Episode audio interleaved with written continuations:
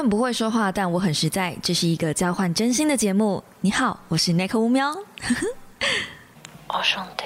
本集节目由 Mobi Scrap 赞助播出。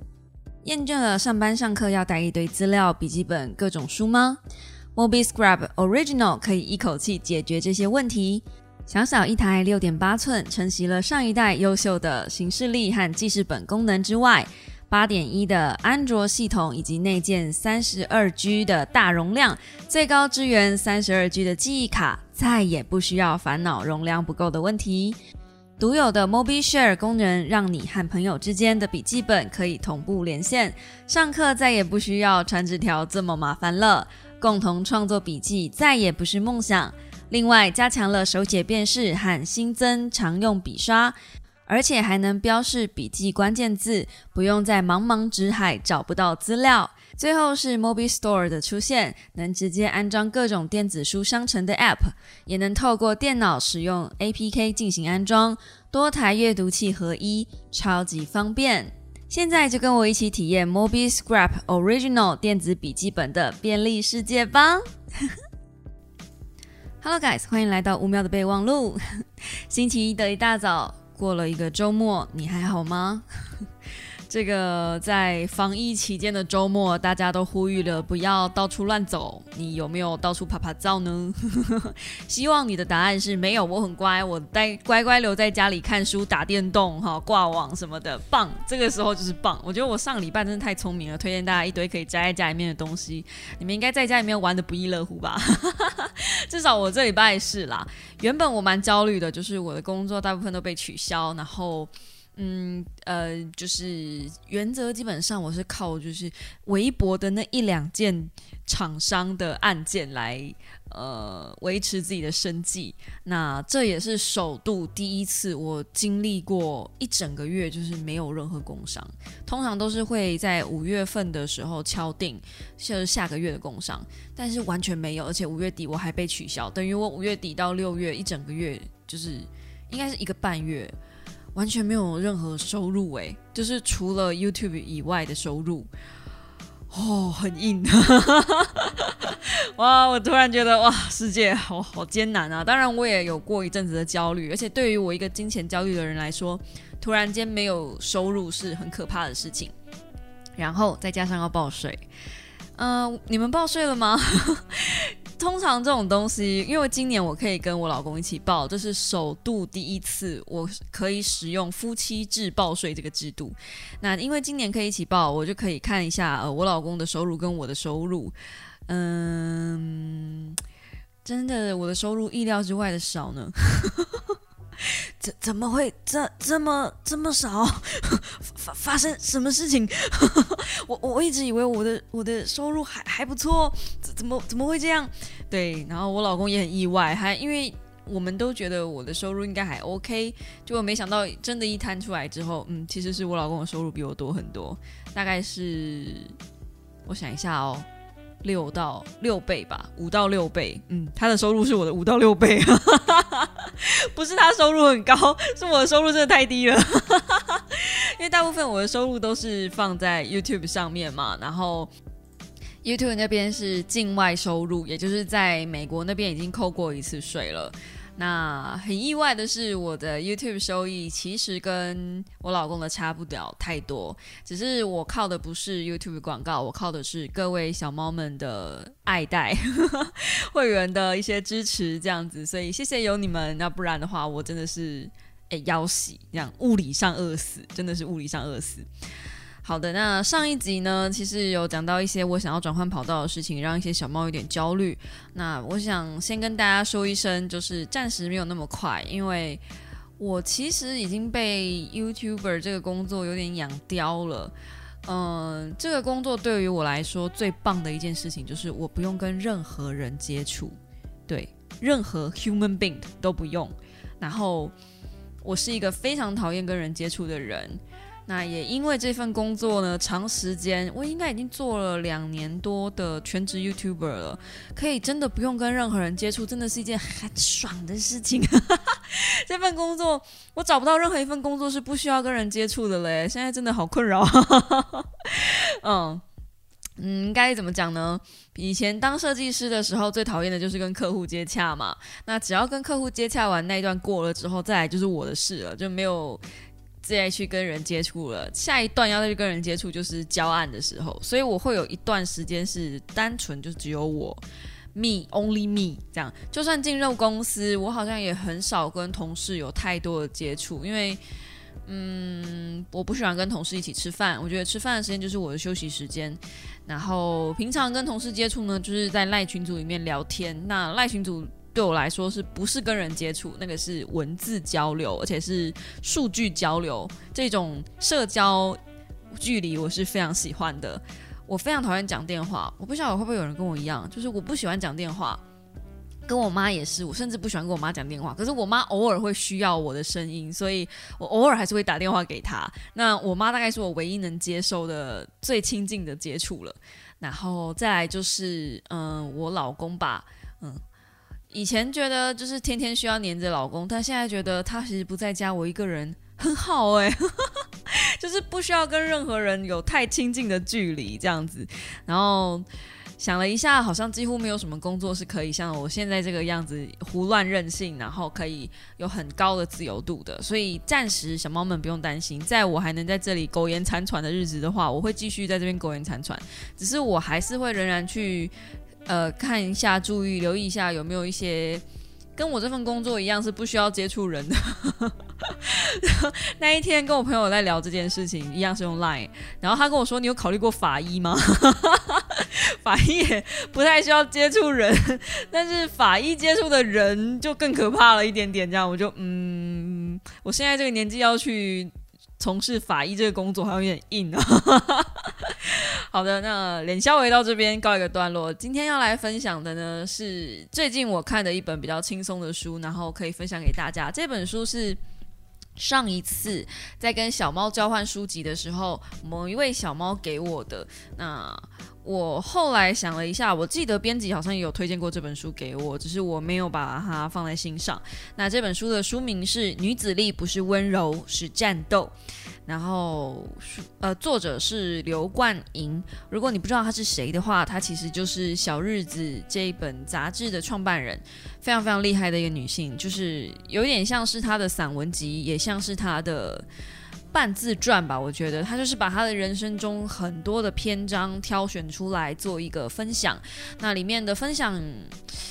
因为那时候我一开始看这本书的时候，我觉得这本书好像就只能否女生看，所以我没有把它放在心上。我其实没有那么喜欢这种就是针对某一个族群去写、去喊话的书籍，因为我会觉得很鸡汤。当然，这本书看起来确实是有那么一点点，好多一点点，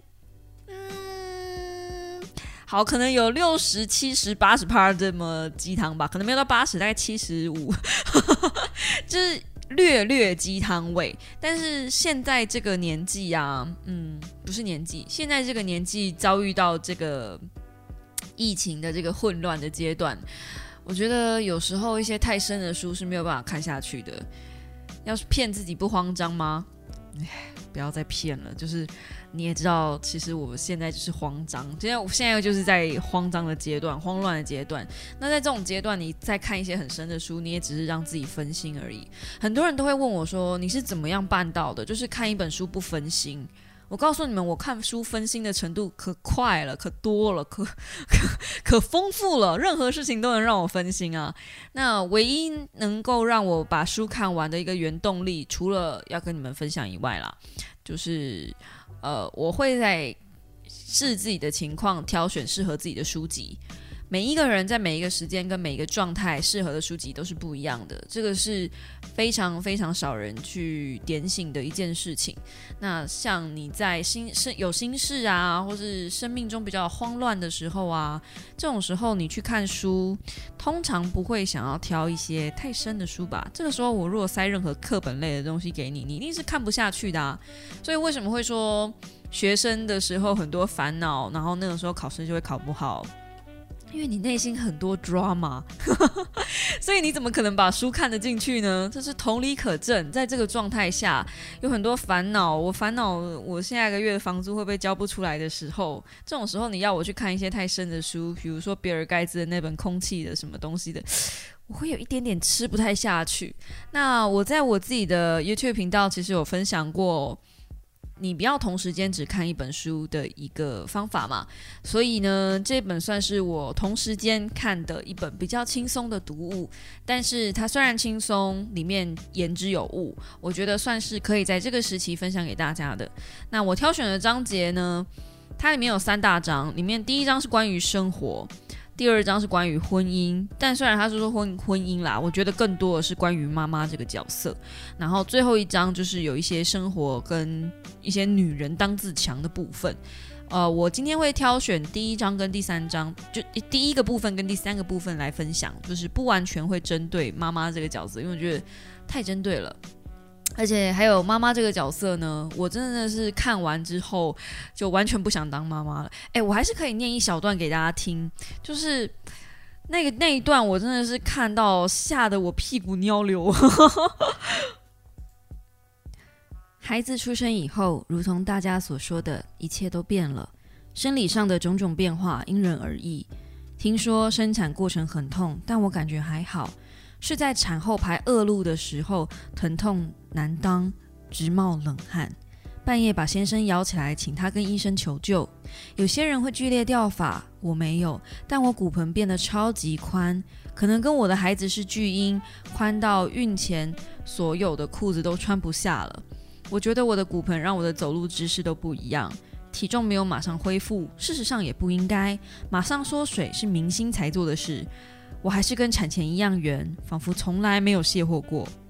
生过孩子的朋友拿了一个叫做骨盆带的东西给我，听说绑在骨盆上很有用。那真的是仅次传说中的贞操带，我看过第二恐怖的东西。在怀孕期间，骨盆带有助于托腹分担重量的功能。产生产后，它可以束得非常紧，帮助骨盆闭合回去。想当然尔，疼痛万分。我觉得用这种方式把骨盆束紧实在太不人道。况且生产完的半年、一年间是最需要休养的时候，就放弃了骨盆带。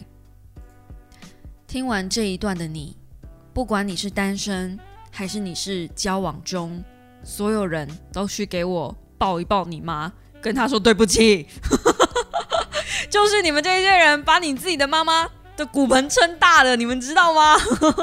而且你妈还要带了一半年到一年的骨盆带，我的天哪！我才不要生，我打定主意不要生。真的，这这个章节就是。呃，女子的任性啊，这个章节写了超多育婴相关的东西，还有生了小孩之后，基本上没有什么时间把自己打理的干干净净等等点点的真实点滴，让我再也不想要怀孕了。我会去把保险套买好买满。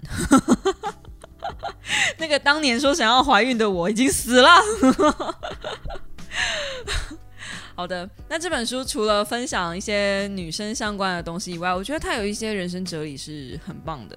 然后，嗯，其中有一个篇章是在蛮前面的，就是蛮蛮快就打动我的。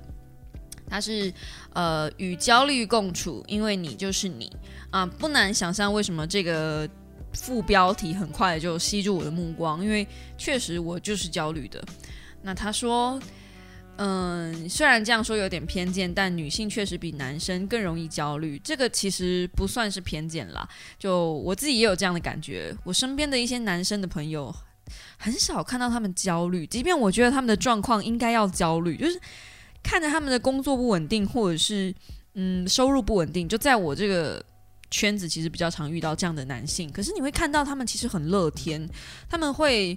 觉得钱总是会想办法从某一个金流进来的，呃，it doesn't matter，就是没有那么严重。这样他们会有一点小小的不安，可是你不会看到他们焦虑，就是离焦虑是会有一个很长的范围的。OK，那常常会职场里面常常会有刻板印象，觉得女性主管比男性的管理阶层更容易歇斯底里。有些科学甚至指出，男性的脑分泌是容易抑制焦虑情绪的。所以女生其实真的是从物理上或生理上都比较容易感到慌张。但是其实我觉得这个是情有可原的，毕竟女生在生理阶段，她是一个。生理阶段就是从物种创造以来，女孩子毕竟是负责孕育生物的一个角色，所以妈妈本来就要提前去注意周遭的环境是不是有敌人。这个不是只有人类是这样，你可以看到很多动物都是这样，尤其是为母当自强，你去惹惹看那个刚生小猫的母猫。特别凶，那个时候的母猫连公猫都会打，就是连她自己的老公都会打，所以真的是不要惹那个刚生小孩的。妈妈，真的就母母亲啊，女人呐，就是不知道我们我们身里身体里面就是有比较多的那种荷尔蒙是必须要维持安全的，我们必须要在一个很安心的状态下，这是我们天生。逼不得已而为之的构造，这样 OK，所以你们不要再去嫌弃你们身边的女生为什么很容易歇斯底里了，because that's why we are。OK，好，那我很喜欢里面他的其中一段话，他说：“想要让自己更好，一定要对自己诚实，诚实的对自己产生怜悯与关爱的心，因为你是你。”就是一个充满弱点跟缺点，同时有可爱之处的人。这些细微的柔弱跟焦虑，只有你自己知道。有些陋习可以慢慢克服，像是紧张、焦虑、害怕陌生人、畏惧社交、对挫折极度恐惧，或是你会不停回想生命中的某个人深深伤害你的记忆。这些事情有可能一辈子都改不了了。但是那又怎么样呢？嗯，就是这句，那又怎么样呢？因为你是你，独一无二，如此珍贵，可爱又可恶，值得你花一生好好陪伴。嗯，我自己觉得啦，就是那又怎么样？这句话其实是在很多时候可以，呃，你还有理智的时候可以说服自己的一句话。但是很多时候我们在焦虑的时候是没有办法说一句那又怎样就把它跨过去的。我自己其实也有很多的门槛是。呃，一直在练习告诉自己那又怎样，或者是就是想办法去去妥协、去突破这样。以前我的个性就是会跟人家杠到底，但是现在我觉得那并不是一件好事。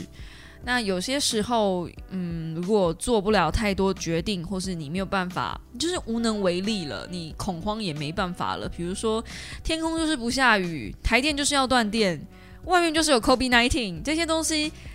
即便我很焦虑，但仍然我无能为力，所以就 let it go，就是不要就再去把心思放在这些东西上面，或是新垣结一结婚啊，你们知道新垣结一结婚我也很难过吗？不是难过新垣结一结婚了。也不是难过，呃，那个新她老公是什么星野啥，反正就是嫁给那个人这样。我也不是很难过，那个男男明星结婚了，是他结婚之后日股就大跌，然后就影响台股了，很荒谬，我知道，但真的就是这样，因为真的每一次有一个呃女明星结婚之后，日股就真的会大跌一波，我真的不知道日本人在想什么。好。Anyway，这些东西都是你没有办法去改变或者去影响的，那就不要再专注在这上面了。书里面有一段话写的很漂亮，嗯，然后我很喜欢。不过这一段话其实是在讲一个，就是他自己呃有遇到一个流产的人，然后其实前面在讲他曾经留过一个宝宝，然后他心里面上有一些伤这样子。但是我其我其实。就是也有一些心上的伤口是一直在努力想要补起来的。那我这一年半，尤其是这半年，应该说是二零二一年，我学会的最大的一件事情，至目前为止，二零二一年已经过一半了，你没有发现吗？好，至目前为止，我二零二一年学到一个最大的事情是，嗯，敌人不见得永远会是敌人。当你会去欣赏敌人强大的地方的时候，你去正视那一些。你讨厌的人的优点的时候，你就有机会可以战胜你的敌人。这句话不是写在书里的，这句话是我最近体悟到的，而且就是一个嗯很有效的一个方法。好，我知道你们很讨厌听我讲家里的事情，但是就让我再叨叨逼逼一下，因为我一定要举例，你们才知道为什么我从哪里体悟到这么深奥的道理。哎，虽然深奥，但是我觉得很有效。哎，你们知道吗？你们为什么会去嫉妒那一些你讨厌的人？让我再岔开话题一下，这不是书上的东西，但是我觉得比书里面的东西更有帮助。为什么你会去嫉妒别人？你会去嫉妒一个人，就是因为那个人身上有一些东西是你没有，但是你想要的，所以你嫉妒他，对吧？那你为什么会去讨厌某些人？然后那些人就是比你强？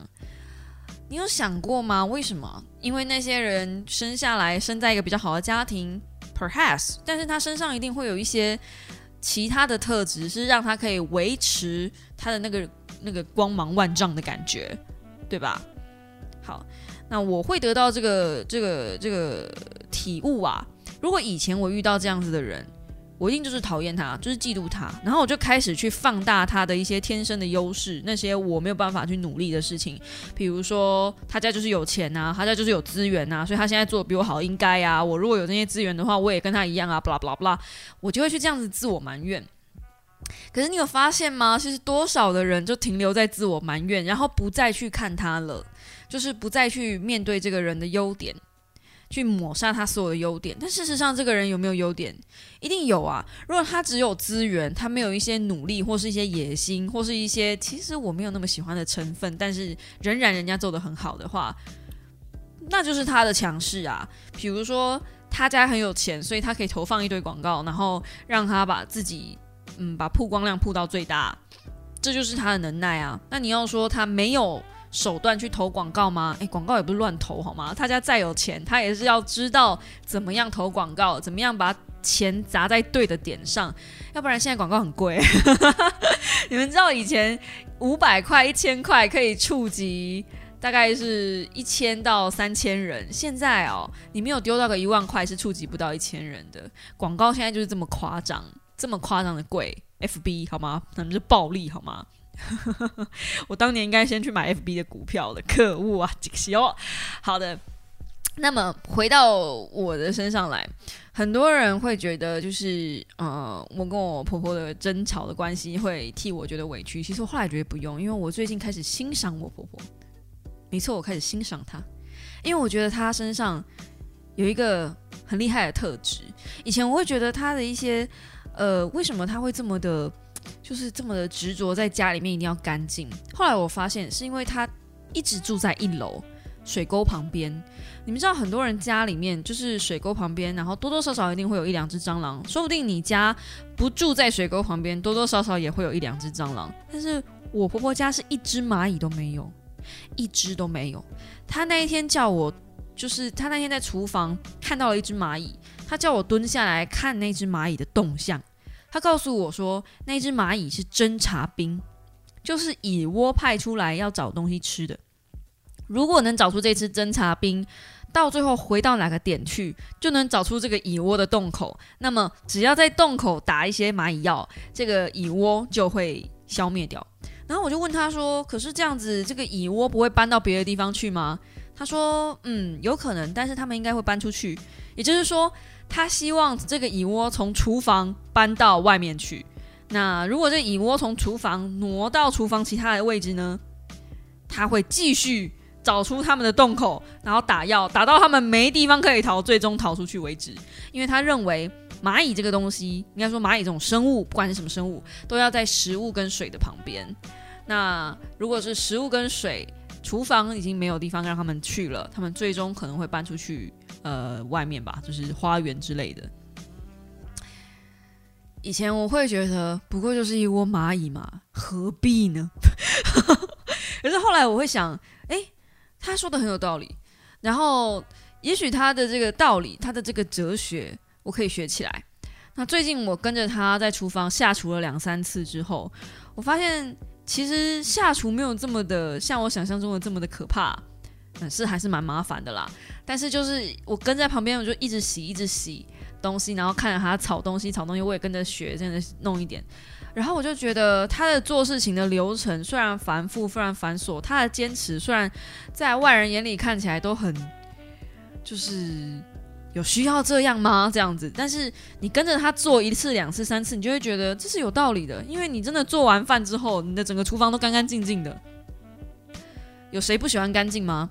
我没有，我也许没有办法像他那样子做到全然的干净，但是我可以跟你们讲。自从我搬来北投之后，我家从来没有出现过蟑螂。至少，哎哦，刚搬来的时候第一天还是第一个礼拜吧，有一只，然后就再也都没有了。就是学他的一些打扫家里的方式。所以你要说，你这些你不喜欢的人，或是你讨厌的人，他们身上一定有某些优点是你不想去看见的。那等到你把这个成见放下来之后，嗯，你就会慢慢看见你可以你可以改进的地方。而且我跟你们讲，你讨厌的这些人，你嫉妒的这些人，他们身上的优点，一旦你学起来，你就不会再去讨厌他们了，你也不会再去嫉妒他们了，因为他们有的你都有了，你懂吗？嫉妒跟讨厌，全部都源自于你自己没有的缺陷，它都是一种投射。哈，所以呢，这些敌人对你身上造成的伤，我用书中的一句话，嘿，怎么样扣回来了吧？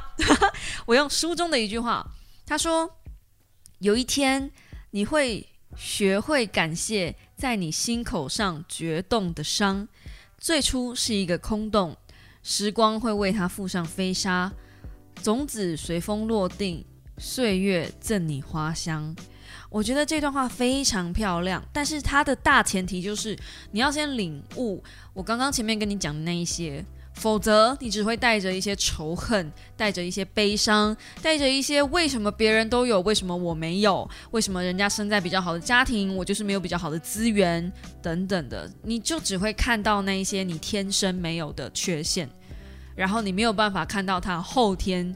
他怎么运用那样的资源去让自己发光发热的优点？那你永远没有办法学会别人的优点，你永远都只看到你自己没有的缺陷，最后就是你永远就只会原地踏步。很可惜，我觉得每一个人其实都有自己发光发热的地方，而且每一个人都会有自己独特、独一无二的一些锚点。我们只要找出那个锚点，每个人都可以成为让人家嫉妒的那个对象。嗯。对我就是一个对做一个菜啊，突然间得到一个很大的启发。好，最后一篇我很喜欢的呢是当别人说你不可以这一篇，我觉得也写的非常精彩。这是他呃研究所毕业之后，他第一份工作在苹果日报任职，然后那个时候其实他身为媒体嘛，就是进入了一个比较。繁忙的产业线，因为其实记者是很忙的。那记者同时也是一个很委屈的工作，因为你知道，你就接触很多牛鬼蛇神吗？那在书里面，他就有写说，他遇到了一个女性，当时就是年纪差不多，但是外形很靓丽，气场很强大。然后他有一天，他忍不住问他说：“当年才刚出来跑新闻的他，有没有遇过一些？”跟他一样的困境，就是他遇到一些就是你知道不是很舒服的事情，然后他不加思索的回答他说：“当然有啊。”然后他就说：“那怎么办呢？”然后他就说：“没有怎么办啊，就坐在自己车机车上哭一下，然后继续跑新闻啊。”所以他的副标题就是“哭一下”。然后继续这句哭一下，然后继续。我真的就觉得是我当年就是进入那种大公司的时候被人家蹂躏的那个很标准的写照。其 实你进入任何的产业，或者是你在任何的转换跑道，或者是你遇到一些困难吧，你除了哭一下，然后继续，好像也没有什么别招了。这跟男生女生应该没有什么太大关系吧？嗯，好。那他是说，在女性跟男性在比较之下，在职场上比较容易遇到一些困境。我自己觉得，男生有男生要承受的压力啦，这也不是说女生就有比较多什么样子。呃，女生唯一比男生多了一个困境叫做生理期，但是我们有生理假可以补偿，所以我觉得还好啦。好，然后第二个我很喜欢的，他这篇这篇我第二个很喜欢的句子是当他。找到那个红海的公司的一个工作。你们知道他曾经当过红海公司的发言人吗？我真的是看到这一段的时候，我吓死！原来他有这么厉害的经历。他就问他自己该去吗？那这个职缺，呃，是当时他的同事，后来变成他的先生的人跟他讲说：“去啊，不做怎么会知道？”所以这一句“去啊，不做怎么会知道？”推了他一把。他就说：“对啊，不做我怎么知道我行不行？”然后这这个篇章里面最棒的一段话就是。舒适圈这个范围是你自己帮自己圈的，跟别人无关，跟大环境也无关。你说大就大，也可以缩小到就只有你一个人这么小。于是我就觉得，真的耶！我当年，我现在就是把我自己的舒适圈说到只剩下我一个人，我待在这个舒适圈里面，我愉快的嘞。这我就是有一种啊，是不是不应该待在舒自己的舒适圈了呢？所以我才会开始去看一些工作，觉得自己有没有办法去做一些其他的工作。所以你们也不用太担心，就是好像我一定就是非得要去做什么 YouTuber 以外的工作。我只是觉得我好像不应该过得这么安逸。好的，那他这边有说。好好一个女生跟人家跑来跑去的，好好一个女生头发剪这么短还刺青，好好一个女生没结婚每天加班到很晚，台大毕业的怎么连这个都不会等等的，像这类的标签，其实在社会上贴了很多。然后他最常被贴的两个标签就是好好一个女生跟你这个台大的，其实。呃，近年来吧，这半年来，我发现男生也会被贴标签。很多女生常常会觉得说，女生常被贴物化这个标签的那个标签值。但是我发现这个标签其实男生也会。我后来发现很多女生以前写给女生的鸡汤，其实男生也适用，并不是只有女孩子，男生也会面对到呃被人家物化，或者是被人家贴一些奇怪的标签的那种奇怪的事情上。但是啊，在我这个圈子，呃。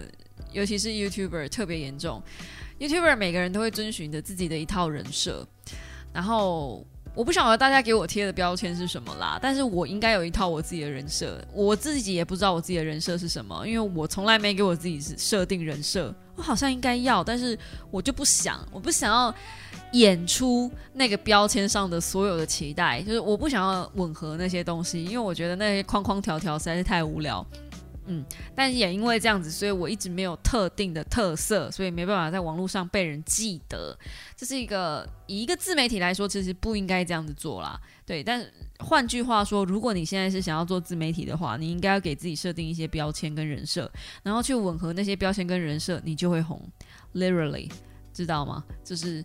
就是这是有经验的，好不好？就是已经看过太多人有这种黑暗成功法则去去成功了这样子。只是我真的很不喜欢那样，因为台面上他们就一个样，然后私底下一个样，我实在是啊，跟他们接触心累。好，然后 anyway，如果你去吻合这些标签跟人设的话，其实有时候也并不是一件是一定是一件坏事，看你自己喜不喜欢而已。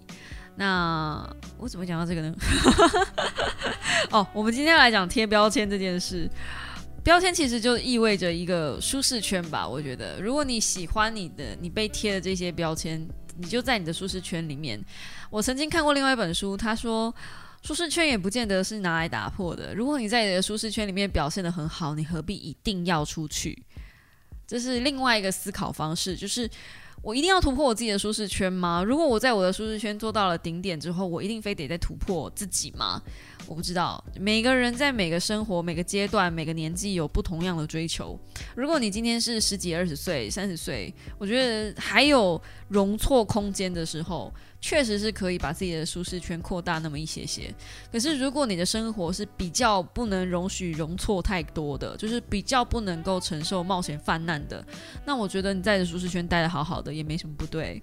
所以，嗯，事情没有什么对对与错啦，我自己觉得。那这本书呢，呃，女子力不是温柔，是战斗力。我觉得最棒的一句一段就是我刚刚前面讲的，把敌人的优点。拿来当做是自己的优点，去学会它，去运用它。那么，女子力真的不只是温柔，一定是很强大的战斗力。你先软，先臣服，然后去学，去进步，总有一天这个埋伏。我在说什么呢？哎呀，你们自己体悟了。我很怕这个东西会呃，太年轻的人会觉得说又在讲一些很鸡汤的东西。但事实上，我也觉得啦，如果今天这一个 podcast 给二十几岁我听，一定也听不进去，因为那个时候你就血气方刚，你怎么可能会信服这一段话呢？可是真的，你细细去品一下，就如果你能学会这些东西的话，多学一点，让自己嗯多武装一点，用。用柔软去做武刚，以柔去克刚，这句话是真的。就是我不知道，我太慢学会这件事情了，所以我现在才苦苦口婆心想要劝大家学会这件事。可以去细细想一下，真的，嗯，有猫腻。好啦，今天这本书就简简单单的分享给大家。我觉得是一本很简单、很轻松的小传记，可以在一个下午差不多，差不多吧，我是一个下午就把它看完的。然后也顿悟了不少事情，就是有一些东西可以拿出来给跟大家分享，是个茶余饭后很棒的一本书。不见得是女生才能看，我觉得男生偶尔也可以看看，甚至里面有一些跟家庭相关的章节啊。就是嗯，女呃老婆的立场在看老公的事情啊，我觉得也蛮有趣的。这样，嗯，但我觉得男生看这本书确实是共鸣会稍微少一点点啦。你可以找找看有没有，因为我自己也不是男生嘛，就是也许男生可以回馈给我一下，就是如果你有看这本书，然后你可以告诉我，也许你在某些章节也是有共鸣的，只是他是用女生的立场，而你是用男生的立场，但你们遭遇了一样的差不多的状况，嗯。这样应该也蛮有趣的，我想作者本人应该自己也会很想知道有没有这个这个样子的共鸣吧。嗯，好的，今天的分享就到这边。那喜欢我的 podcast 的呢，可以在 Google Podcast、Sound On、Spotify、KK Bus，还有哪里？反正 anyway，就是基本上各大平台都可以找到我的身影。然后可以呃，如果喜欢的话，可以点个订阅，然后按个五星留言。嗯，基本上我其实会会看的哦。我虽然没有，应该找个时间我要回复大家一下留言吧。我只想累积多一点，但是我觉得你们好像都会自己到我的 IG 去，呃，找我了，所以我就不会特别在，就特别在开一集留言，然后你们又在 IG 上去找我了，就好像有点怪。所以还是在五星留言留个留一下吧，这样子我下累积多一点，我才有下次有办法回复大家的留言啊。您说是吧？诶，说到这个，让我场外一下。有一些小猫是在 Podcast 上认识我的，这点让我很意外，因为我一直都是主力在 YouTube 那边，然后我一直以为我的听众大部分都是从 YouTube 那边流过来的。那最近有一个小猫是特别到我的 IG 去找我，然后我发现它是真的没有看过我任何一支影片，它只听我的 Podcast，那我才发现有这样子的族群。你们真的很厉害，你们走怎么走到这么冷门的节目？这么冷门都能被你发现，嗯，square。然后，呃，如果你是在 podcast 上才认识我的呢，那先让我自我介绍一下，嗯，我叫做 Nico 乌喵，在呃主力是在 YouTube 频道上。如果你觉得我的声音很好听，或是我的个性很好，那也可以欢迎到我的 YouTube 上去找找看我的 YouTube 频道，因为我在那边才有比较稳定的更新，每个礼拜二的说书以及每个礼拜四的直播。虽然直播偶尔会翘掉，但是 基本上是每个礼拜四的直播。那每个礼拜一呢，就是会更新一支 Podcast。虽然 Podcast 偶尔也会翘掉，好的，总之就是这样子。那希望找我找到我的话呢，就是可以在 IG 私信我，或者是可以在 YouTube 上留言找到我。反正嗯，你们懂的。IG 粉丝团、YouTube 还有 Podcast，现在是我最大的四个平台。嗯，其他应该没有了，我也没心力了，因为是一人做事一人当，小丁做事小叮当，我就一个团一个人团队而已。嗯，我极限了。好的，那我们就嗯，祝大家有个愉快的一个礼拜。我们下个礼拜同一时间吗？再见喽！希望啦，希望不要又敲掉了。好的，好的，我们下礼拜同一时间再见，大家拜拜。